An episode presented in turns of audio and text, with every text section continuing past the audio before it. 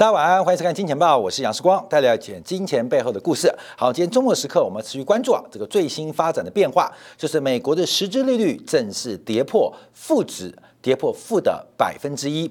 在昨天最低的时刻，美国直利率啊实质利率的一个推算呢、已来到负的百分之一点零二。在长期跟深度的负利率的变化之后。会怎样？好，这是我们今天要做个观察的。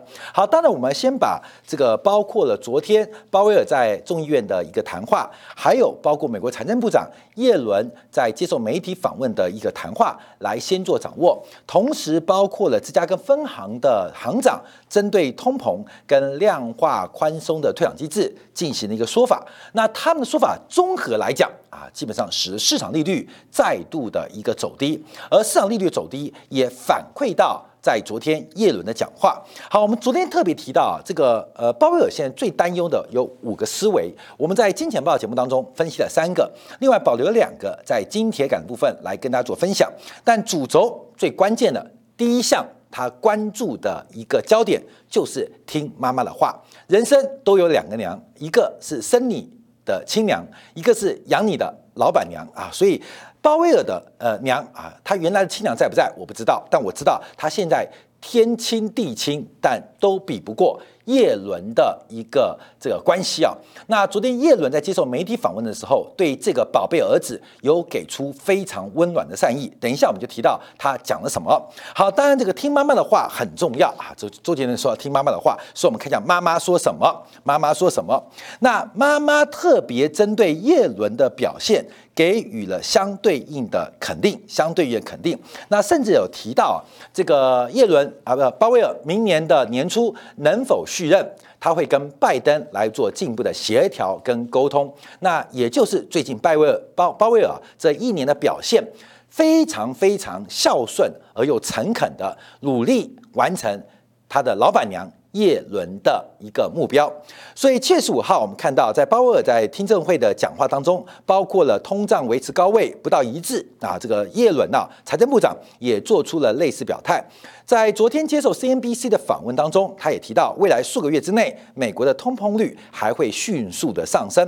那也提到了，在房地产价格不断的飙升，他担心的。他担心的并不是金融风险，而是担心房价的大幅走高，给买房的低收入家庭带来一定的一个冲击跟发展。那叶伦也表示，目前通胀的一个指标，通胀预期的指标仍然在掌控之中。通胀预期是很多定价行为的推手要仔细监控。可是从最近国债收益率的回落，已经反映了市场对于长期通货膨胀。可能会受到控制的观点，我们有几个角度做观察。第一个角度，从最远，五月十七号，我们是所有财经节目，甚至在所有分析专栏当中，第一个跟大家提醒通胀预期见顶的啊，通胀预见顶的。五月十七号，我们就开始做通胀预期见顶了。从五月十七号到今天，已经接近两个月了，整整两个月。通胀预期在这两个月基本上都是一路的走低跟下滑。那除了通胀预期对于原物料商品行情之外，我们今天会带出实质利率的一个发展。所以，我们先回应叶伦昨天的讲话，跟我们两个月的一个大胆的假设对行情的预测。目前做观察，通胀预期、通货膨胀应该是不可能持续下去的。尤其目前通胀的因子来自于很多在社区隔离结束之后恢复。生产的不协调，恢复生产的不协调，但这个协调很快，这个协调很快，所以啊，这个基本上不用担心啊，就跟那个当兵的男朋友，呃，隔了一年见到的女朋友，很多爱做的事，很多该做的事情，在第一时间会觉得有点腼腆，有点害羞，没有关系，没有关系，扣子就在那边，解开来之后，很快的会找到该进去的地方，会找到。重点，哎，找到重点啊！重点，你像那个鸡排妹就会抓重点啊，抓重点，重点很快就抓到。所以啊，叶伦跟这个鲍威尔啊，虽然这个呃母子关系啊，但基本上对人间之事啊，基本上非常了解。所以社会的供给跟需求，他们之间的协调部分，应该逐步的。会慢慢见到一个解决的一个机会。好，另外我们看到，在昨天鲍尔的这个呃，在听证会的第二天的讲法啊，就针对美联储的半年报的听证，他提到经济复苏没有完成，不足以启动缩减购债跟加息的货币的这个政策的调整，所以给市场带来很大的激励。那通胀超过百分之二，感到不安。可是这些价格压力终会消退。哎，这是你的腼腆，你的害羞。我们一年没见面了，呃呃，去了这个呃。远东饭店开了房间，嗯，有点不好意思，纯聊天吗？看没有？呃，纯聊天还是要干些事情啊。好，他说价格上涨，最近价格上涨是史上独特的现象。美联储会持续的了解，也提到，假如真的失控的话，会做相应的变化。大家提到一点呢，金融条件的过度宽松，可能会让这个市场不时感觉有泡沫的一个发展。所以，我们看昨天啊，这个鲍威尔他不敢预举，他所有的讲话框架。都在叶伦给定的框架之内，所以叶伦在 CNBC 的访问当中有明确回答主持人针对鲍威尔明年是否能够连任，叶伦给出了一个非常正面肯定的一个表情跟说法。鲍威尔太乖了嘛，乖没鲍威尔开玩乖，你去想想看，你作为央行总裁，你要考虑的什么？货币政策啊，这个宽松方法啊，通货膨胀，那是事务性工作。人生要把事业跟事务分得清楚。我们每天都在忙的事务啊，很多事务工作，呃，帮老板倒茶，这是事务工作；把自己的工作做好，这是事务性工作。但事业跟事务是两件事情。我们在职场当中常看到很多人事务性工作。做的并不理想，可是常常得到老板的青睐，在事业的路程当中比别人爬得更高，走得更快。所以事业跟事务，这个一般呢，呃，平民啊啊，老百姓死老百姓就关心事务工作。我没有升迁，没有发展，一定是事务工作没做好。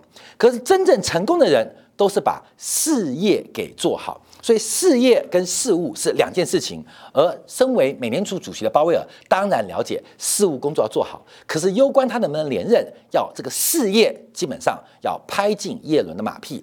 所以我们在去年这个时候，大概也是七月底八月初，我们第一时间就预测了拜登会当选啊，当然也很多喷子啊在网络之下说不可能啊，川普会连任啊。好，当时我们针对拜登会当选的前提之下，提到了叶伦的变化。啊，叶伦的角色。那后来等到拜登当选之后，鲍威尔在第一时间不是向拜登输诚哦，是向叶伦输诚，这就是重点。懂政治的鲍威尔，所以目前的讲话，关面我们从宏宏观观察啊，你听起来像讲《红楼梦》。可是我们在讲的是贞观政要啊，各位也要知道，《红楼梦》跟贞观政要都是一群人的斗争。可是《红楼梦》哈，这个就是呃，你爱我，我爱你。贞观政要讨论的是利益的分配跟统筹、权力的斗争，其实本质一样。可是一个故事是越来越往下。哎，贾宝玉、林黛玉，贾宝玉是不是同性恋？那贾宝玉不是同性恋，他跟林黛玉什么关系？那贞观政要跟我相反啊，贞观政要相反，谁管你同性恋或不同性恋？这种性别的变化只是网上发展事业高峰的一种手段。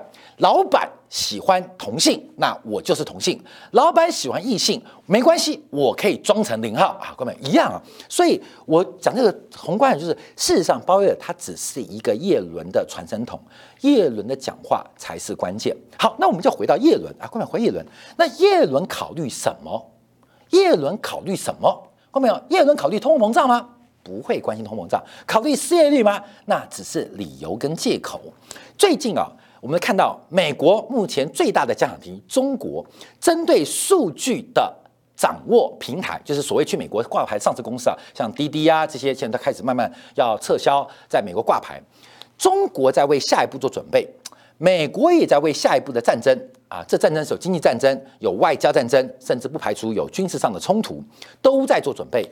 耶伦考虑的不会是通膨跟失业率，考虑的是一种新形态第三次世界大战的战前准备。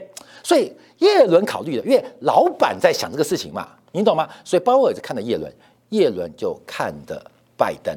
那拜登看谁呢？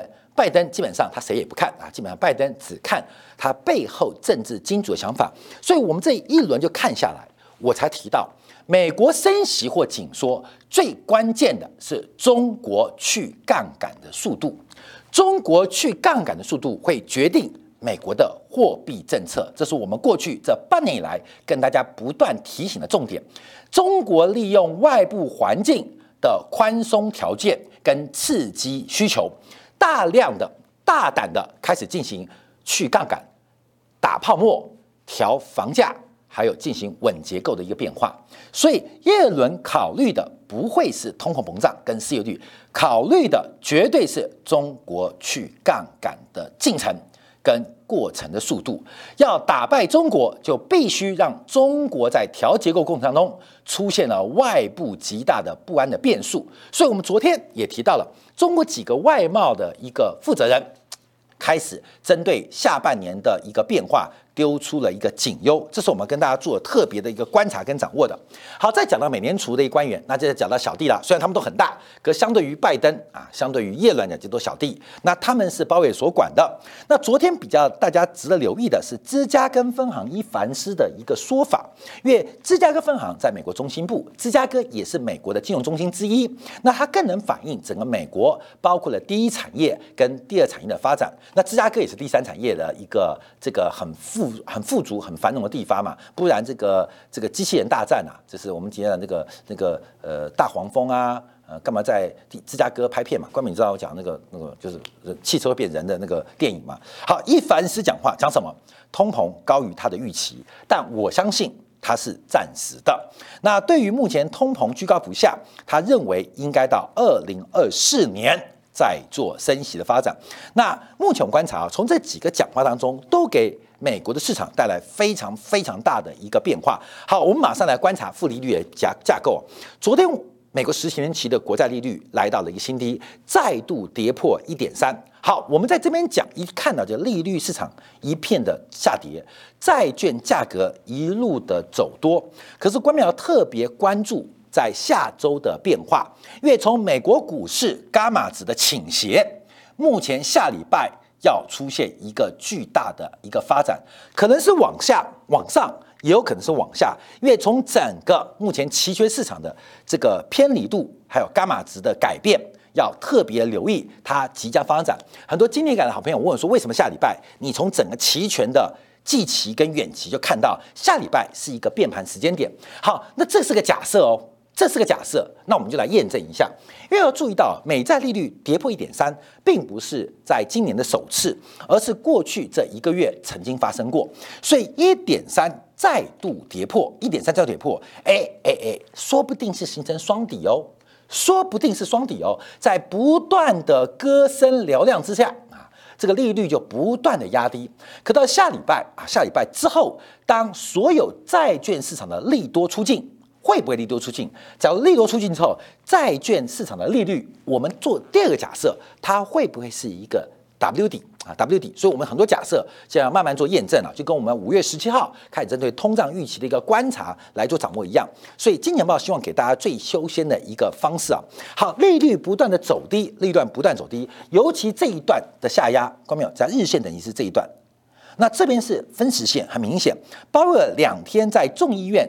银行委员会的一个听证当中，很明显的把市场利率给打下来，把债券价格给拖高上去啊！这基本上这是鲍威尔一个非常重要的贡献。那我们从三十年期国债同样看到这个现象。关于这几天啊，利率市场几个变化。第一个，长天期三十年期国债跌破了百分之二的整数关卡，就是直利率现在来到一点九二六嘛，跌破百分之二。短天期的两年期国债跌破了零点二五。零点二五是美国现在这个货币区间的上限，就是美国超额准备金利率零点二五，它跌破了。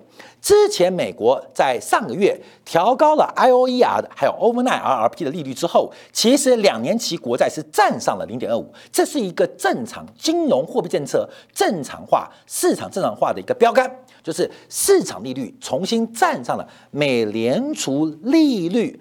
官方利率、政策利率通道的上缘以上，这是一个货币正常化、市场正常化、政策正常化的一个标杆。可是这几天我们看到，这个以两年期国债殖利率又重新跌破了零点二五报酬，所以我们从极短天期的美国国债的市场利率，再从长天期的利率呃市场利率观察的话，其实都出现了一些变化。这个变化值得官媒特别来做追踪跟掌握。好，另外在讲到实利率为负之前，我们要关注美国殖利率曲线的一个发展。因为目前呢，我们这边有几条曲线，一个绿色线是去年年底，另外一个是五月十二号红色线，红色线，这五月十二号就是通胀预期即将见到峰值的前一周，那七月十五号是昨天晚上最新的直率曲线，我们可以看到一个很特别的现象，就是直率曲线，当然跟去年相比是全部的往上抬高，可是现在我们看到短端走走阳，长端下滑。蓝色线，关没有？从两年期、三年期明显比今年的五月份来得高。那长端是下压，这反映了一个很重要的利率暗示。从长端做观察，美国的债券市场或证券市场对于通胀的长期发展是完全没有任何的正面希望，也没有盼望。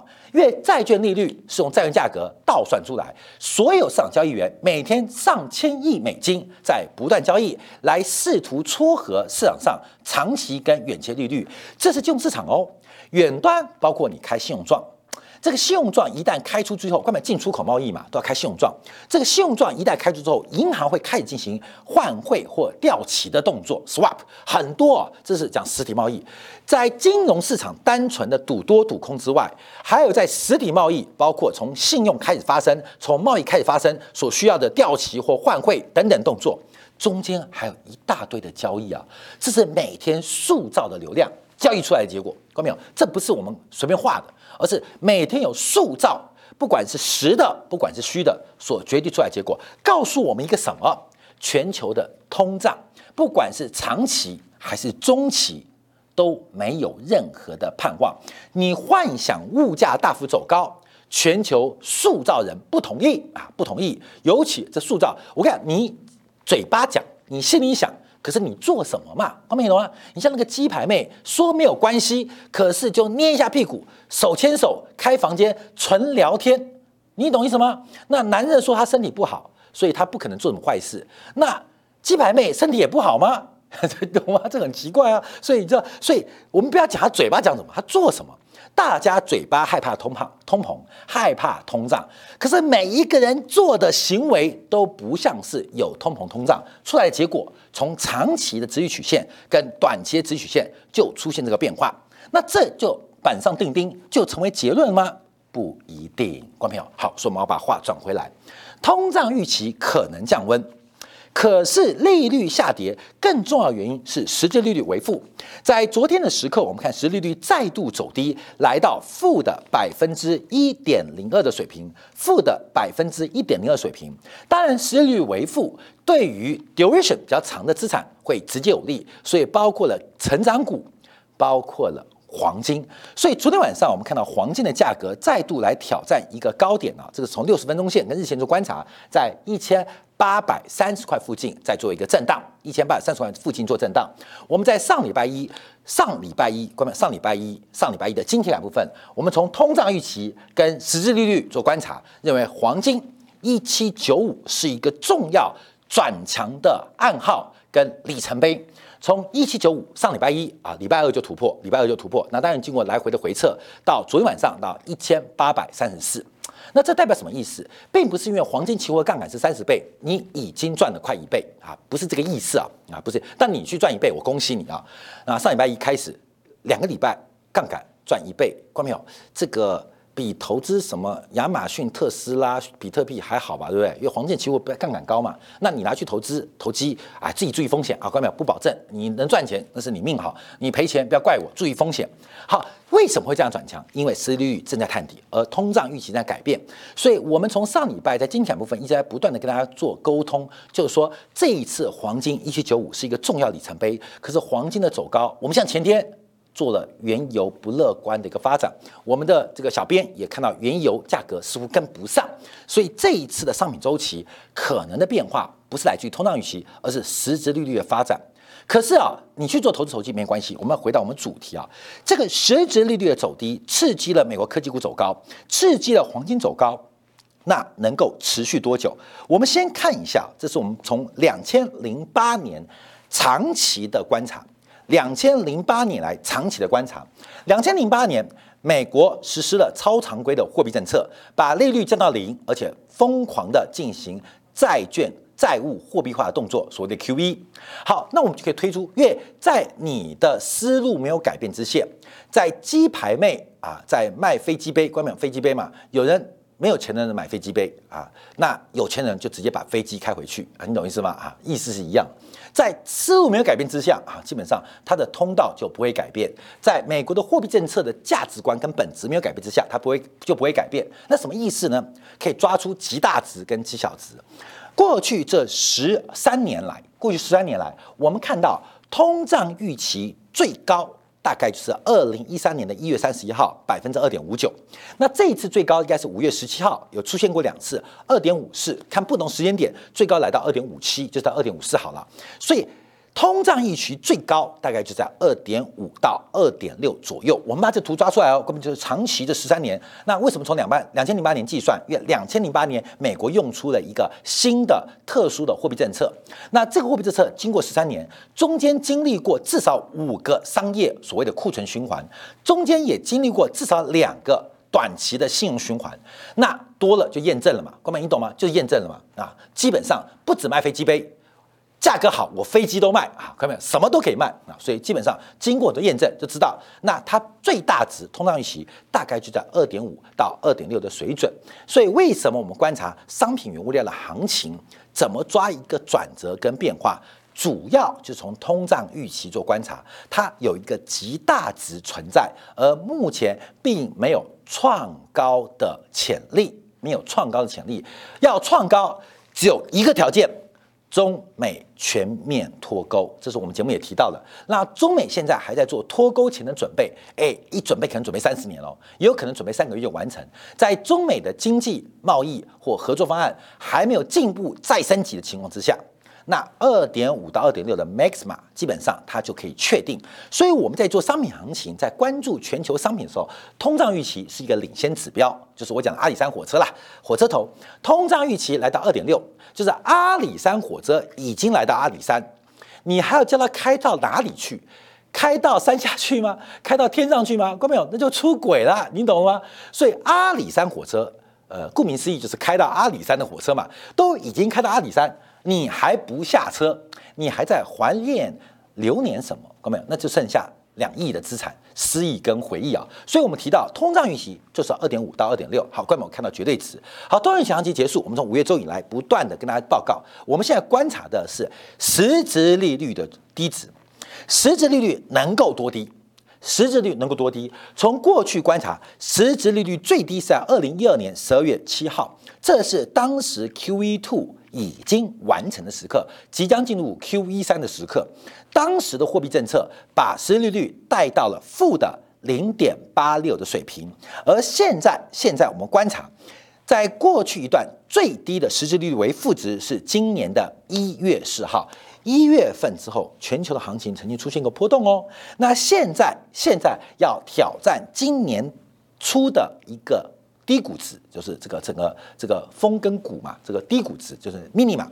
那美国的实际利率能够多负，能够多负，这是我们要做观察的。为什么？因为实际利率为负，基本上它对内是补贴债务人，对内是补贴债务人。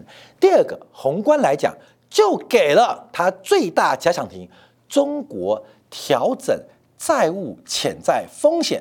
甚至打破刚性兑付最好的机会。我们在一个多月前提到了，中国今年的汽油债、企业债违约非常严重，包括中国也是全球最大地产商恒大，不管是可转债，不管是股价，甚至短期流动性都出现风暴。为什么不会成为风暴？各位，你懂意思吗？外面风好大，雨好大，为什么你不担心？为什么担心？因为美元。